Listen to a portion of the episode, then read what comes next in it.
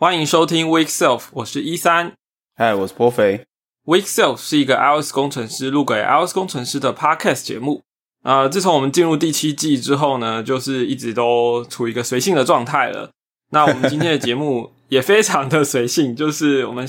是呃周末的时候突然想到一个小主题可以来聊，然后其实这个东西也跟最近新闻完全没有关系，就是突然想聊的一个小的技术话题。所以呢，我们今天大概就会是一个比较简短的节目内容，然后当然还是有劝败的部分啦，因为那个才是主菜嘛。好好，那我对，没错。那我们最近呃，前情提要一下，因为我们最近在因为第七季开始，我们开了一个 Discord 嘛，然后上礼拜我们发出来之后，应该有些朋友有加入这样子。对，那再再说明一下，因为。这个 Discord 呢，就是属于一个听众朋友跟我们一起互动的一个小社群啊，然后人数可能也不会太多，因为就是有兴趣的才会加入嘛。那我们也没有打算用很认真的方式经营，就是一个好玩开心的的的方式。那里面就会有我们我们几位主持人，就是日常生活会去扯到一些跟工程师，或者是说一些劝败啦，或是玩游戏之类的东西。当然也跟呃我们的节目内容一定会有关，就是说我们可能节目上讲到的东西，然后可以在里面做延伸的一些补充资讯，或者说听众朋友听完可以在上面 feedback 这样子。那所以我觉得目前玩起来感觉大家在里面还是还是蛮蛮有趣的，这样子就是玩玩的蛮开心的，对对。那我们的连接，因为 Discord 是这样设计，就是说它的邀请连接哈会是呃。嗯，你你你你接受邀请的时候，你会先跑到一个我们当初设定好的一个报道区这样子，然后就麻烦你们在里面呃跟我们打个招呼，然后简单说一下你是谁，然后我们把你设定一下你的权限这样子。对，因为我们有一点点基本的人工审查这样子。对，然后 Discord 这个连接它是会过期的，所以如果你听到节目已经超过这个时限的话。然后你点进连接，发现哎，其实没有办法加入，那就麻烦你呃自己跟我们的用推特呃的 DM 来跟我们联络，这样我们就会帮你处理怎么样重重新加入这样。对，那我们就可以开始今天的主题喽。没问题，来吧。好，今天要聊的东西就是一个 Swift 里面的一个功能，然后这个功能呢，你乍看之下会觉得说这可以干嘛，有点不不知道在干嘛这样子，就是我什么时候会用到啊？但是。呃，实际上这个功能呢，它的好用度呢是 Prof 教我的，所以我们今天就会请 Prof 来跟我们讲这个 Swift 这个功能，然后呢，以及我们在什么时候可以用到它这样子。相信你学听完之后呢，会觉得说，哎呀，原来还有这招可以这样子搞。嗯，好，那这个其实功能其实也蛮久了，大概是十月四点四点二嘛，就就开始上线的功能，但是后对对对对，这个这个功能就是。Dynamic Member Lookup。然后，嗯，最一开始的时候，它的功能是，呃，你必须用 String，比如说我们有一个负的 Struct，对，然后里面有个 Bar，对吧？然后我们把这个负，比如说包在一个叫做 Full Wrapper 里面的一个 Struct，然后对 Full Wrapper 里面当然就现在假设就只有一个 Property，然后它的 Type 也是负。后 dynamic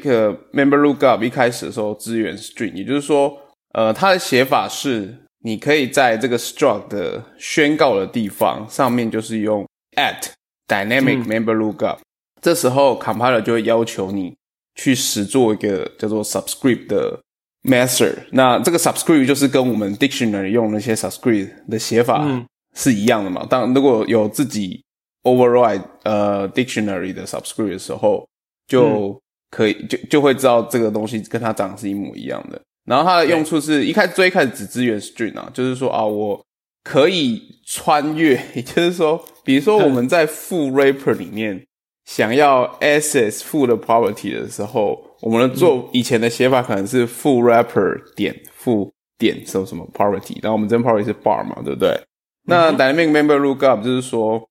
你可以顾名思义，它看起来让你可以动态的去查询你的下面的。member，而不用说我要一直一层一层的这样子，比如说负点负 wrapper 点负点 bar 一层一层这样下去，access 那个 property 这样子。嗯，然后所以我就如果这样写完后，我就可以变成 full wrapper 点 bar，我就可以直接取得我某一个子 property 里面的 property 这样子。那对，后来在眼镜中的时候，忘记什么时候了，就是也加上了 key paste 的资源。我觉得到了 key paste 之后，整个它的 power 才被解开，因为 key paste 资源没错泛型嘛。以前 string 的时候，你你必须先自己写说啊，我比如说我知道的就是可能它 property 就是 string，然后用法上蛮多限制的。那 key paste 之后，第一个是 key paste string 你可能打错字嘛，这是最基本的地方在这里。对，然后 key paste 呢，它又支援泛型，所以你就基本上就是这个你的子 property 的所有 property 都可以被 access 这样。然后 dynamic member lookup 就是一个这样的功能。我一开始也想说，嗯，还好吧，我们为什么需要这个功能呢？以前在写 code 的时候，其实很少遇到，因为你可能不不太会写那么多层这样子。然后后来在写 s w UI 的时候，我发现这个东西在 s w UI 里面好像还蛮实用、蛮常见的。我我我先解释一下为什么，就是说，呃，我们知道 s w UI 基本上的精神就是 state，然后和 view 之间的 binding，然后 state 改变之后，对 view 就会动嘛，对不对？然后所以我们都会有包含像 state 这样的一个 property wrapper 来帮助我们来做这件事情。然后在 CUI，当你越写越大的时候，你会发现你很容易写出 wrapper 或是组合的 state。那我们最常见的 state 基本上。呃，我们先不讲 observer object 这个类型了，我们先把它放在一边。但是单看 state 的时候，我们设计一定是选择 struct 嘛，对不对？这应该是几乎，因为 state 就是只能用 value type 嘛，那 struct 基本上应该几乎是唯一选择了。然后，呃，但你可以想见的是，实际上在写 app 的这个逻辑之中，我们会一定会有某些资讯是必须要被重复的场景会出现的。对的，举个简单的例子好了，比如说你可能会有一个。有一个有一个 property 是在讲你自己的呃相关资讯，比如说你的个人的，比如你的 gender 啊、你的 name 啊那些什么的。但是你可能在某些地方，比如说控制 user 权限的地方，你仍然看到相关资讯，可是上面又多了一层，比如说这个 user 可以 access 的一些权限。但是某些地方你很清楚，这个地方只会出现你的。假我们通常会从小地方开始写嘛，对不对？你从小地方开始写，一开始诶这个画面只需要。这些 user 基本资讯，所以你可能就有一个 struct user，然后不或者叫 user info，然后里面可能就有 gender 啊，然后你的 birthday 啊这些小小小的自我介绍这种简单的 property。在某个地方之后，你会发现，哎，我需要一个 user 的控制中心。那你可能 user info 之上，你要再包一层，因为这个东西可能包含了 user，比如说像我们刚刚讲你的 access level、你的 permission 这种相关资讯吧，对不对？然后你会再叠一层上去。然后这种场景很常见的，一层、两层、三层，可能一直叠上去。然后到时候你会发现，在某些人、某些比较呃可以设定比较细的场合的时候，或者是我相信这个大家一定很常遇到，就是你可能虽然说你大部分会用到是刚包完那一层里面的 property，可是你既然要包，就代表说你一定会在往下挖掘你的子 property 跟某些 property 这样子。然后这时候你写的 code 呢，就会变得有点复杂，而且你常常可能会不知道现在走到第几层。然后这时候 dynamic member lookup 就是你的好朋友了，就写的时候非常大量的运用这个东西，这样子，然后你就可以直接去 access，你就好像在 access 自己的 pro，把你的子 property 里面的 property 变成自己的 property 这种感觉。而且其实它不只是 read，它是可以写成，因为 key paste 有，如果你写 writable key paste 的时候。你也可以同时去修改，所以这是还蛮方便的一个功能，这样子。Yeah，对啊。以上有没有使用上有什么感想？我我记得 Dynamic Member Lookup 刚出来的时候，我的感觉就是这可以干嘛？因为你你如果只是写个 String 作为它的这个查询的关键的话，那就有点像是 Dictionary 啊。那你可你可能你可能是写错或什么，你根本拿不到值嘛。就是就有点像是 String Dictionary 那种感觉，对啊。所以我。这功能出来我就放着没在用，然后后来就是 Perfect 跟我介绍的时候，才了解到说啊，这跟 KeyPass 整合之后的那个威力就出现了。这样，嗯哼，你讲的这个例子呢，呃，让我想到我最近干了一件事情，就是，OK，我也是要，我想要讲 s w u i 这样子。我们知道 s w u i 很多时候是你你要给，比如说一个 Array 里面，你想要把这些 element 塞到 For Each 里面去展现一些。呃，比如说一个 list 的东西嘛，对不对？这种这种需求很常见嘛。可是我们在做这件事的时候，有时候会遇到一个情况，就是说你原始的那些 model 是没有 ID 的，然后嗯哼，那个 for each 又一定要你有一个 property 是呃可以当做 ID 来使用的。那不管你是塞给他某一个唯一的 property，应该是 hashable 的 property 当做 ID，还是说你要想办法就是生一个 ID 给他哦？那我有时候就会用一个 wrapper，就是我写了一个 generic wrapper，然后这个 wrapper 就是可以塞任何的 t 啊任何 type 进去，然后同时会加一个 property 就是 ID，然后可能就是一个 UUID 这样子。那我可以确保说我把这个原本没有 ID 的 array map 成这个，就是用这个 ID wrapper 包起来这样子。那所以所有的元素都有 ID 了，那这样子我塞到 for each 就可以很顺利这样。当然，你做这件事的前提就是注意你包的那个时间点，就是不要说每次 data 更新你就全部重重新包一次，那你这样你说 ID 都 都重建了，那那就没有没有没有意义了。这样对，但是如果你呃你使用的时机 OK 的话，那你这个 ID wrapper 就是一个不错的，我觉得啦，至少我自己是常常这样用。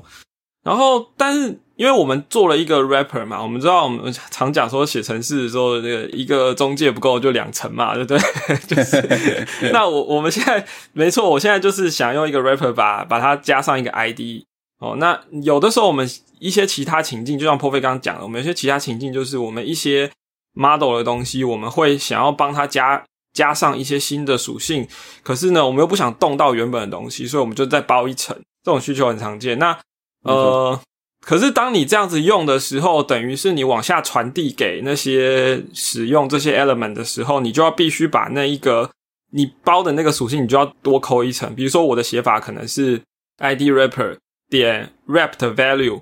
然后那个 wrapped value 的 property 我才可以呼叫到这样子，变每每个扣的地方，你到底要叫叉叉叉 wrapper 还是叫叉叉叉哈？然后呢，如果是叉叉 rapper，那这这个还有点 rapper value 就超级长的，对。对，所以用 dynamic member lookup，你就可以直接去抠到它的那个你真正要包的那一个原本的那个那个 type，它底下的 property 了，就很方便。不过，呃，我突然想到一个问题，因为我没有研究，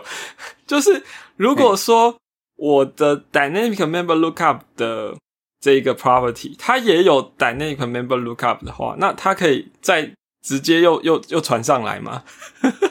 我想一下哦，这个问题我好像研究过，但我现在一时想不起最终的答案。好，好像是可以的，诶好帅哦！我不确定，但 我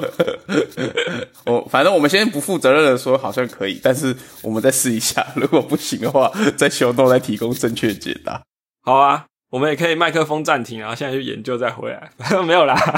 没有，我们这就是一个很简短的一集节目，所以呢，我们要介绍的就是这个东西。然后我们应该会在 show note 里面放一些简单的 code，跟呃，就是你比如说你怎么写出一个有办法传递这样子，我们讲用 key pass 的 dynamic member lookup，然后再写一些使用上的范例，你应该很快，应该看两眼你就会知道，哦，这个东西其实真的蛮实用的。毕竟，那这这个代表一件事情，就是说人家写好的 class，你可以直接不用去 extend 它，也不用去 subclass 它，你也可以去取用存取大部分它的 property。那当然，它的 function 是另外一件事啦。至少 property 我们可以透过这个方式，在另外一层，就是包它一层的时候也可以存取。我觉得这个已经已经是非常实用了。对，那这个感觉上是一个比较偏冷门的技巧，就是就是今天想要分享给大家的重点。嗯，我觉得如果大家也开始投入 s UI 的话，应该是蛮容易遇到这个场景的啊、因为你可以想见，这就是说，呃，像我们刚刚讲的嘛，就是你 s UI 其实有个重要的地方是它就是强调 local reasoning，也就是说我们在写的时候很很容易从一个最小的单位，从那个单位开始出发。就像我刚刚举的例子，我们可能只有一个 user info 页面，对那当时你当到其他页面的时候，一定会有一些资讯的重复使用，但是同时也会引入新的资讯，这应该是非常常见的嗯，的开发场景。那这时候，呃，基于整个所以一直告诉我们，就我们会倾向 composition 这种做法嘛，所以你可能会把不同的 model 做 composition 啊，然后或是就有几种做法，一种就是像刚才一三提到 rapper 这种做法嘛。那这时候我觉得 member lookup 会帮助你很多忙啦，嗯就是嗯因为这个场景在 SwiftUI 真的是非常常见。嗯，补充一点啊，就是 Dynamic Lookup 的最一开始的做法，应该是想要像呃最一开始这个 idea 的由来是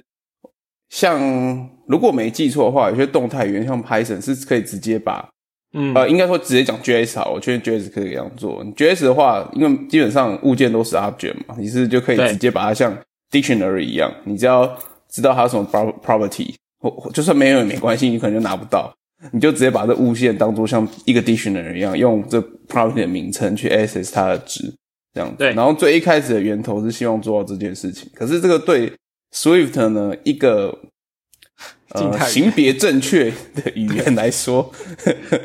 是不能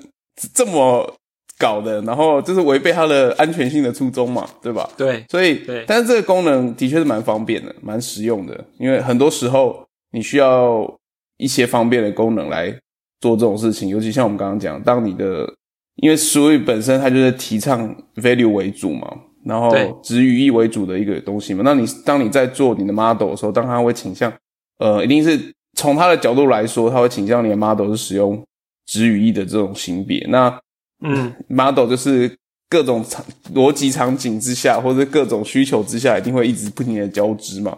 所以这个功能的重要性可见一斑。那但是他们为了要保持所谓的性别安全，然后所以就是这个 dynamic member lookup 就是对于这个需求，然后在兼顾属于性别安全上的一个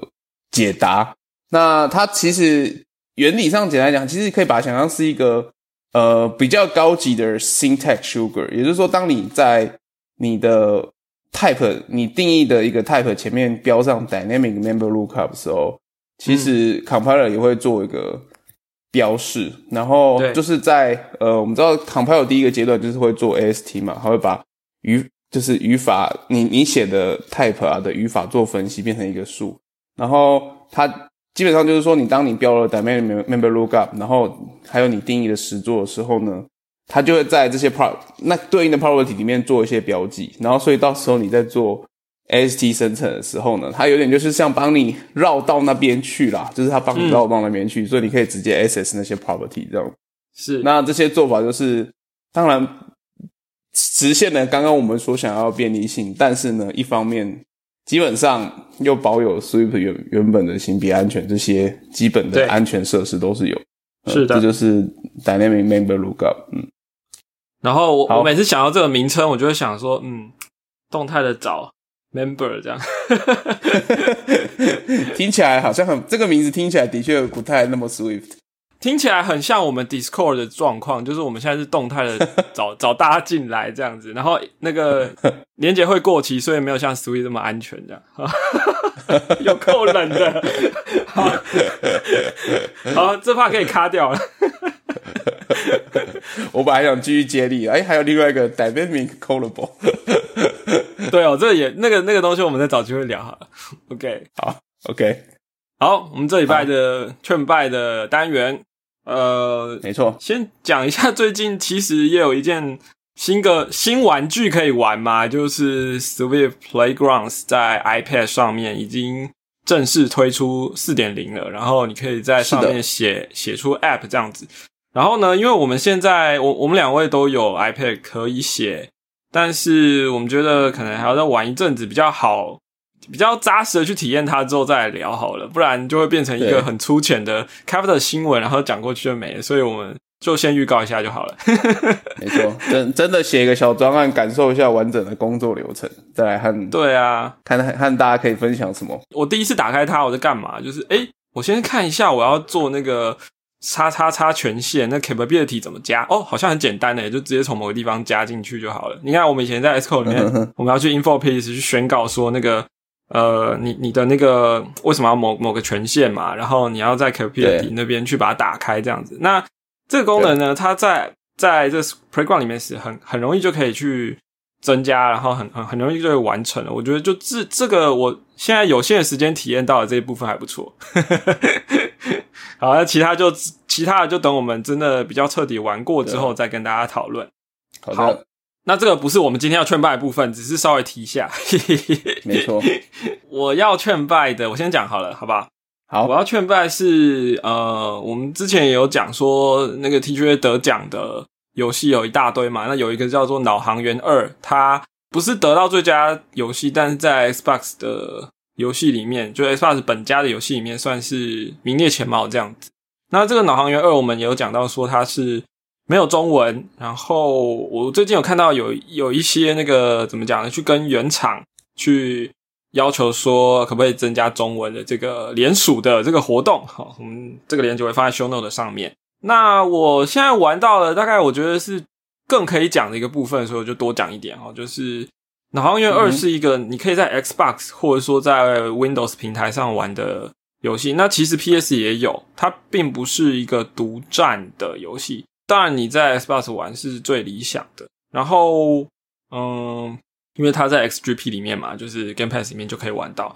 它是一个平台跳跃，然后风格很特别的一个游戏。然后我我记得我们上礼拜有讲到说，它就是一一开始的场景在一个口腔里面，所以会让人感到不适这样子。对，可是可是等到进入的主轴的时候，你就会觉得，哎，这其实还蛮好玩的。然后我看到很多人的评论也都是说，哎，你你当你 get 到它好玩的地方的时候，你就会觉得，哎，这游戏可以一直玩下去了。主轴其实是有一点像是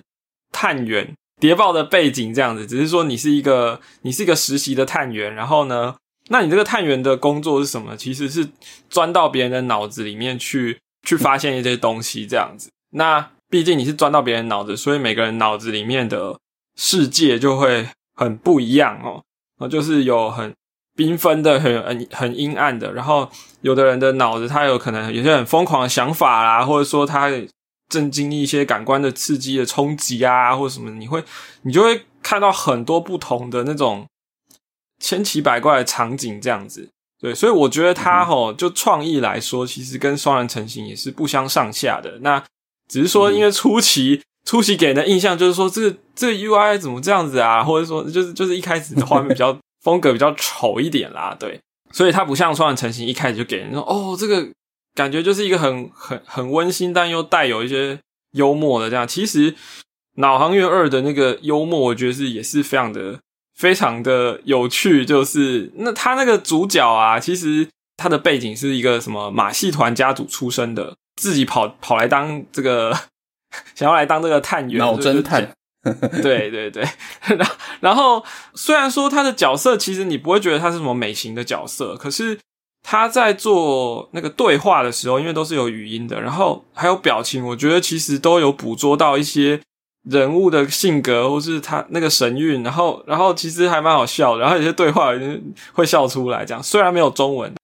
对，然后再讲一点就是我。我平常大概是我在我的大台的 Xbox 方面玩，但是有时候我也会用我卧室里的小台的呃 Xbox 玩。那其实对我来说体验是没有什么差别的，因为小台的跑起来也是很顺。然后当然我那个 小台接的荧幕比较小啦，所以可能解析度当然也是不同的。但是至至少它都是一个很流畅的游戏体验，这样。所以讲那么多，就是 欢迎大家 加入。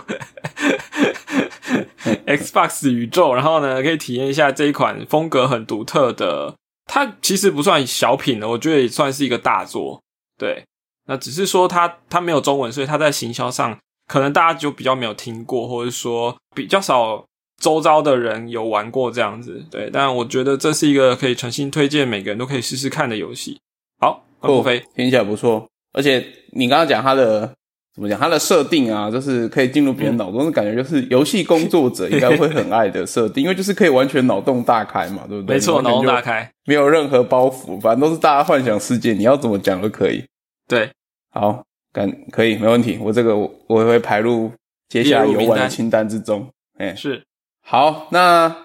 那我今天要劝败是之前好像也稍微有点聊过吧，然后就是对。一个叫做 Hellblade。地狱之刃的游戏，因为是是不是我们上一上礼拜聊完之后你就开始玩？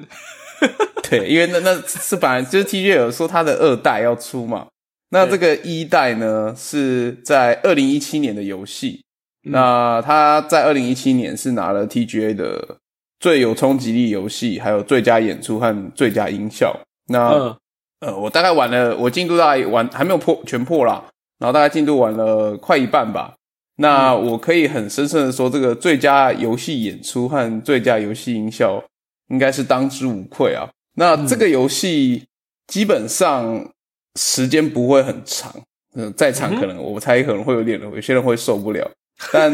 它是呃它是 Unreal Engine 四开发的，然后从二零一七年那时候我刚刚打开的时候，觉得哎这个画面蛮厉害的。从二零一七年的角度来看的时候，现在看起来还是蛮不错的。嗯，哦，对了，忘了提一下，这一个游戏是一个叫做 Ninja Theory 的工作室开发的。他们以前都是帮其他人开发，就是帮发行商开发三 A 游戏，但是这一次他们选择自己独立制作这一款《地狱之刃：塞努亚的献祭》。献祭，Senua Sacrifice。然后他之前有一个比较有名，说有名，但是并不是指。褒义的有名，因为那款贬义还蛮多，就是重置版的《恶魔猎人》有个 DMC Devil May Cry，也不是重置版啊，其实它是应该是《恶魔猎人》的第四部作品，但是就是变成有点像是平行宇宙，重重新就是只有只有人物是一样的，然后那个整个有点像剧情重来这样，但那一那一款收到不少老玩家不满意的评论，但我们暂暂且不论。反正他在呃各个开发商代理，就是在做三 A 大作的时候，他这次自己第一次做独立制作这个，就是这一款就是《地狱之刃》，然后对受到非常非常多的好评。那因为其实就是上 TG 的时候，医生有跟我聊这个游戏嘛，然后我就也看了一下，他他一开始就丢给我说，我觉得你游戏你会很爱，但是我大概瞄了一下说好完了，然后马上就开始玩了，然后被我劝败的，对对，算是被劝败成功。对我我的确很爱这种悬疑恐怖，然后又跟心灵层面有关系的游戏。那这个游戏做的非常好，我我我在不雷的情况下，可以说它里面有一些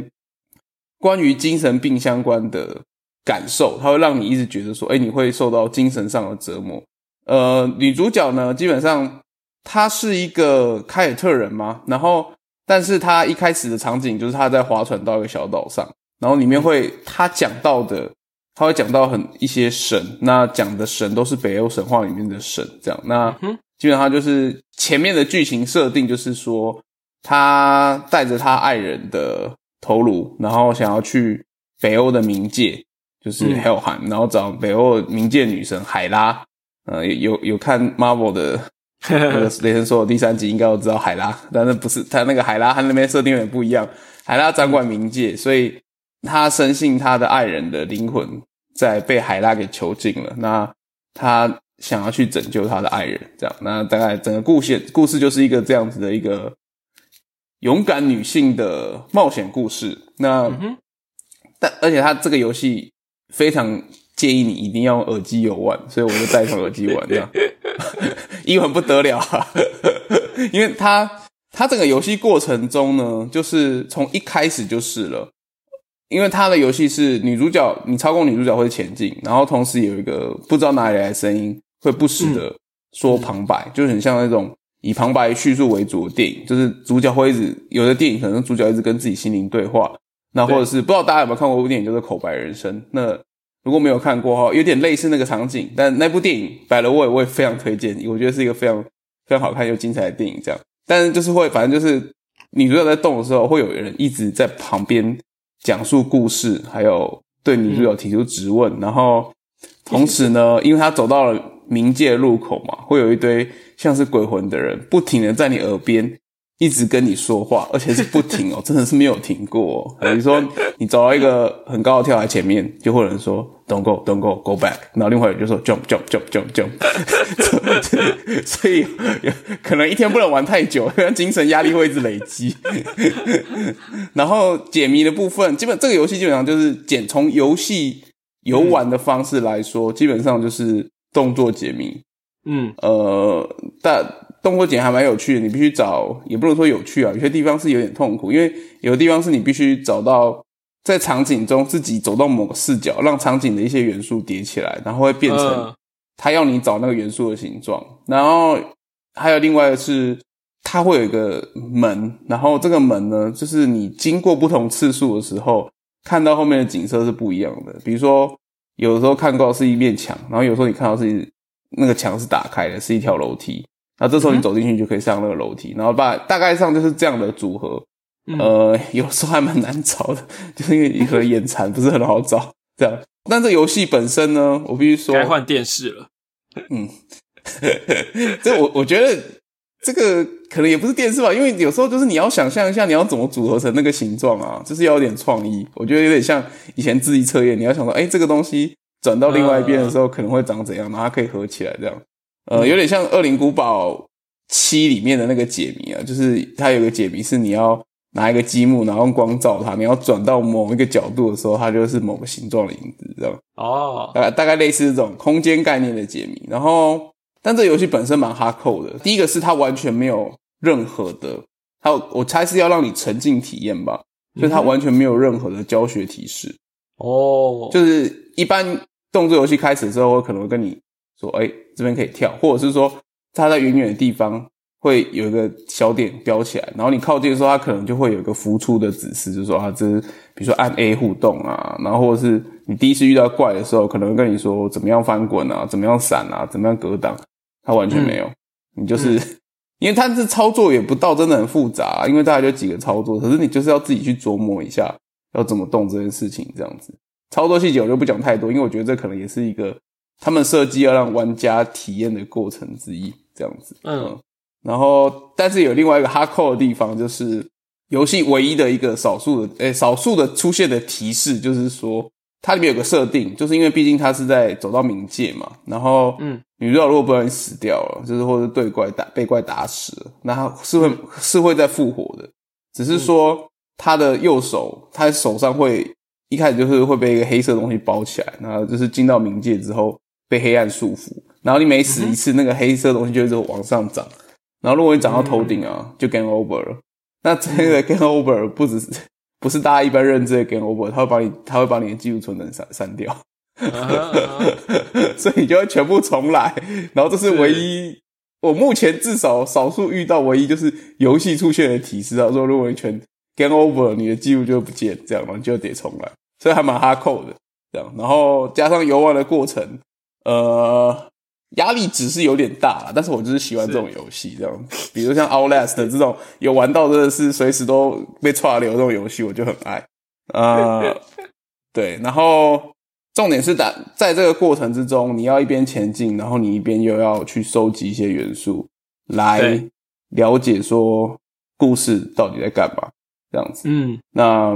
基本上我到目前我都觉得蛮。蛮好玩的啦，这不过我必须说，所谓好玩，并不是说，因为如果说你已经是一个玩过很多这种动作解谜游戏的玩家的话，我觉得里面的动作解谜的要素可能没有办法让你觉得很爽快，就是很满足。因为其实老实说，嗯，动作不算多，呃，战斗也没有到真的很流畅。不过在这里面，我其实后来也发现了一点，就是所谓这种动作。呃，动作三 D 动作游戏里面，我觉得玩家其实还是很喜欢从鬼武者开始那种一闪系统，就是它里面也是有格挡啊、闪躲啊，然后你会得到一点子弹时间呐。我觉得这个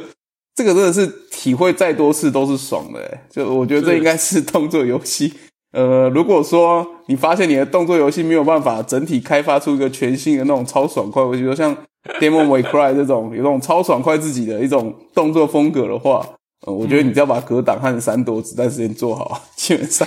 应该都有六十分的啦。对，然后整体上我现在还在摸索它的故事和剧情，但我觉得它给人的体游戏的体验感已经是一种跟以前游戏你不会看到的。但虽然说带来是你可能精神压力会有点大，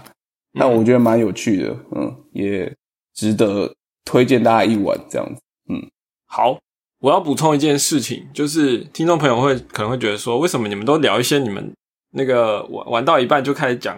会不会后面烂尾这样子？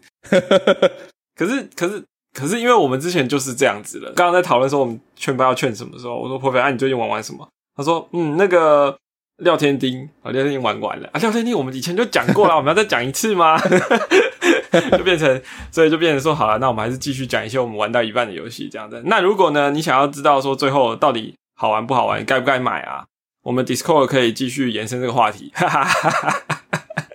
没问题。而且我觉得是这样啊，就是对于这游戏该不该买哈，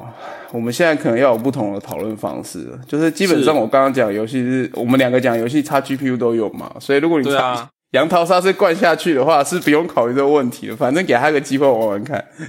对啊，你看，像我跟破伟说，你你你这个应该会想玩吧？然后他根本没有进入成本啊，因为他本来就订阅了，就直接下下下下来就可以玩了。对啊，所以基本上我们这一期劝败的主轴还是。劝败这个杨桃沙啦，这个叉 GPU 买下去就是，这你要知道你的，我们以前不是常在笑，就是 Steam 的玩家是买游戏的玩家嘛，对不对？其实我们都知道，大家是想，大家很多时候呢买那些东西，并不是说我真的要投注精神成那个心力和成本在。把它玩完，或都已经花钱买了，为什么还花时间玩？没错，你享受是拥有选择权的这种感觉的游戏啊，对不对？那差距又定下去，哇，真的是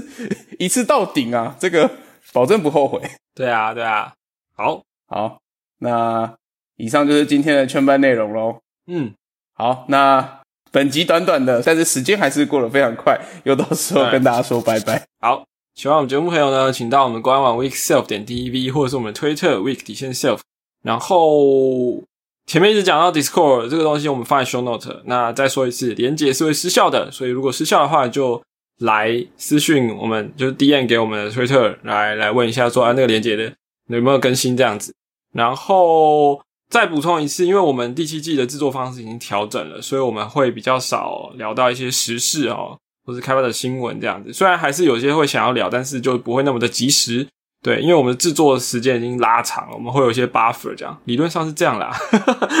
对，然后就我所知啊，乔乔已经听完我们第七季开头那一集，就讲团队的这个话题。然后呢，他有非常多吐槽的点，要要要来那个，所以所以，所以等我们 我们找到彼此共同有的时间的时候，他可能会。有可能会回到我们节目来跟我们这个讲讲他不同意的地方，这样。然后我我我跟破肥就瑟瑟发抖，准备要被他呛爆，这样。没错。可是其实我相信，其实每次他回来跟我们聊一些这些这样的话题的时候，大家才会知道说，这个这个节目其实最重要还是巧巧，因为我们两个自己聊得很嗨，但是他都可以给我们一些怎么讲呢？更有智慧的角度，这样。对没错。好，那告诉你。事情都是一体两面的，没错。那我们就期待这个我乔怎么样？乔王回归，这是什么？乔 王来彩台。好，那谢谢大家做我们今天节目，大家拜拜。对，谢谢，拜拜。